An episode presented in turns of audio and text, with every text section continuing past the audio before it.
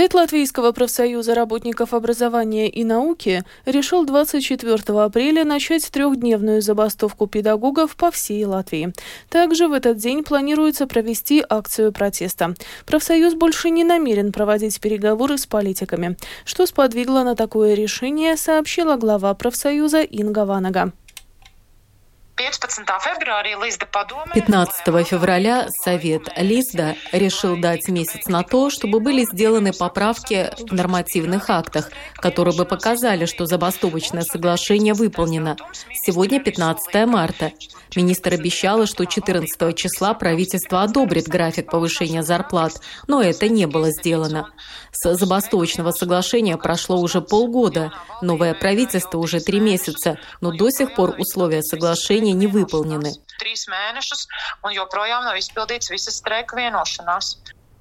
Глава профсоюза педагогов Инга Ванага также сообщила о требованиях учителей и о том, к чему они призывают.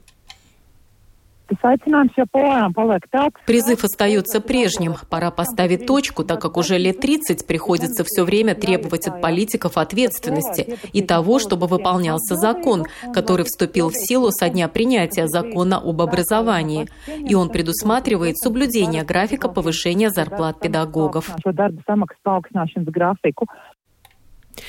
Сейм Латвии сегодня отклонил запрос оппозиционных партий «Латвия на первом месте» из-за стабильность об отставке министра обороны Инары Мурницы, представителя национального объединения. Запрос был подан в связи с возможными нарушениями в ходе закупки продовольствия для латвийской армии на сумму 220 миллионов евро. Мурница в Сейме сегодня объяснила, что сделала все возможное, чтобы привлечь внимание к возможным нарушениям, но не может взять на себя ответственность за решение других лиц. Darījusi visu, lai celtu gaismā ar šo iepirkumu saistītās nebūšanas. Я сделала все возможное, чтобы привлечь внимание к нарушениям в закупках продовольствия для армии. С момента, когда я заступила на пост министра обороны, до завершения процедуры заключения договора прошло 4 дня. Если бы в течение этих четырех дней я получила информацию о том, что там произошло, то я могла бы оценить, что с этим делать. Но этого не произошло. Госпожа Абрама, если вы видели эту закупку, информация о которой была размещена в интернете, то вы, наверное, заметили, что ни я, ни государственный секретарь этот договор не подписывали. Вы это видели. И я призываю придерживаться фактов, а не их интерпретации. Вся эта история началась при предыдущем министре, когда Министерством обороны руководила другая политическая сила. А теперь перейдем к фактам. Работа над этой закупкой началась в декабре 2020 года и завершилась 22 ноября 2022 года решением закупочной комиссии о победителе закупки. Предприятие, у которого, как показала инициированная мною проверка, был опыт в предоставлении услуг общественного питания, но фактически не было опыта в обеспечении логистических услуг. Во время процедуры закупки по непонятным причинам, подчеркну, по непонятным причинам, были внесены изменения в список требований квалификации претендентов. Организовывала закупку и создала закупочную комиссию не министерство, а Государственный центр оборонной логистики и закупок. Заключение договора и объявление победителя закупки также происходило при прежнем министре обороны – Получатели этой услуги – 8 учреждений национальных вооруженных сил. Договор подписывали 8 должностных лиц, которые и представляли эти 8 учреждений национальных вооруженных сил. Каждый из этих должностных лиц ответственно за бюджетные средства соответствующего учреждения, которые запланированы для конкретной закупленной услуги. Позже, когда представители СМИ в публичном пространстве обратили внимание на возможные риски в связи с этой закупкой, я незамедлительно поручила провести проверку по поводу закупки Государственного центра обороны и логистики. Коллеги, я понимаю, что у вас есть много вопросов. У меня их тоже много, как и у вас. Именно поэтому была начата данная проверка. Tādi radās arī man. Tieši tāpēc šī pārbaude. Между тем, депутат Сейма Айнарс Шлессерс от партии «Латвия на первом месте», которая инициировала вопрос об отставке Инары Мурницы, обратил внимание на ответственность госсекретаря Министерства обороны Яниса Гаррисонса. Госпожа Мурница, я не знаю, знали ли вы. Скорее всего, они бросили вас под танки и даже не сказали вам, что лицо, ответственное за эту закупочную комиссию, является членом вашей партии. Не может быть, чтобы неизвестные люди, неизвестные депутатам Сейма люди, были выбраны на закупки на 220 или 330 миллионов евро. И еще, что делал госсекретарь Минобороны Янис Гаррисонс, который все это время находился в должности. В свою очередь, парламентарий Арман Скраузе от Союза зеленых и крестьян заявил, что ждет от министра обороны Инары Мурницы решительных действий, но пока не видит оснований требовать от нее взять на себя ответственность. Jā, valdībai saskaitīja laikam 90. dienu, vēl 100 dienas nav pagājušas. Jā. Этому правительству, наверное, только 90 дней и 100 дней не прошло. Вот почему мы не будем голосовать за эту отставку. Мы уверены, что госпожа Мурница разберется с Гаррисонсом, и я бы сказал, что командующий национальными вооруженными силами также должен взять на себя ответственность. Arī atbildība jāuzņemās tomēr arī Nacionālo bruņoto spēku komandieriem. Министр финансов Латвии Арвил Сашреденс инициирует, инициирует политическую дискуссию с партнерами по коалиции о временном взносе солидарности для латвийских банков. Подобный взнос полно решимости ввести правительство Литвы. Министерство финансов этой страны подготовило соответствующий законопроект. Посредством него коммерческие банки, которые фиксировали рост прибыли, будут дополнительно облагаться налогом, а доходы будут направлены на оборону.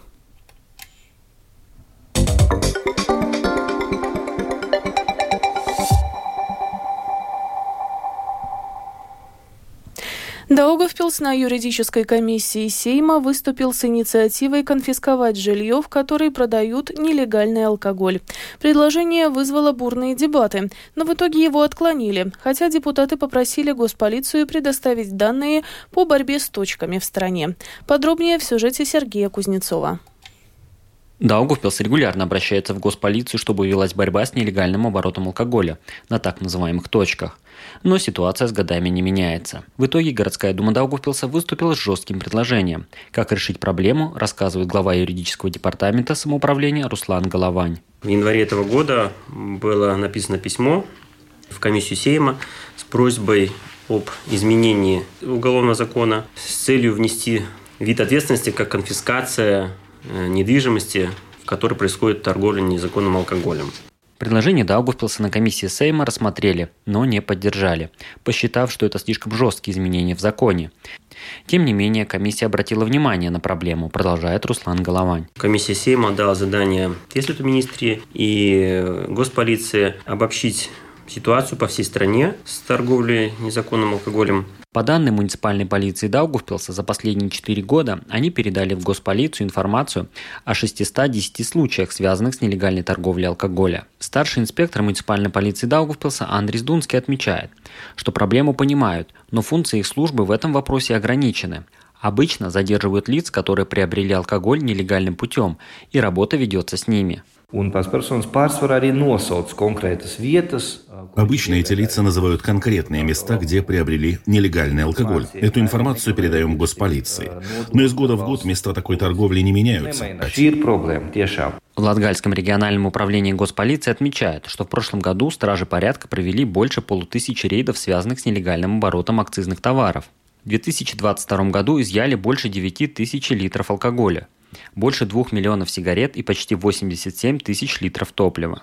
Было задержано 78 человек. Госполиция подтверждает, что места незаконной торговли или точки им известны, рассказывает старший специалист Латгальского регионального управления государственной полиции Ласма Курсита.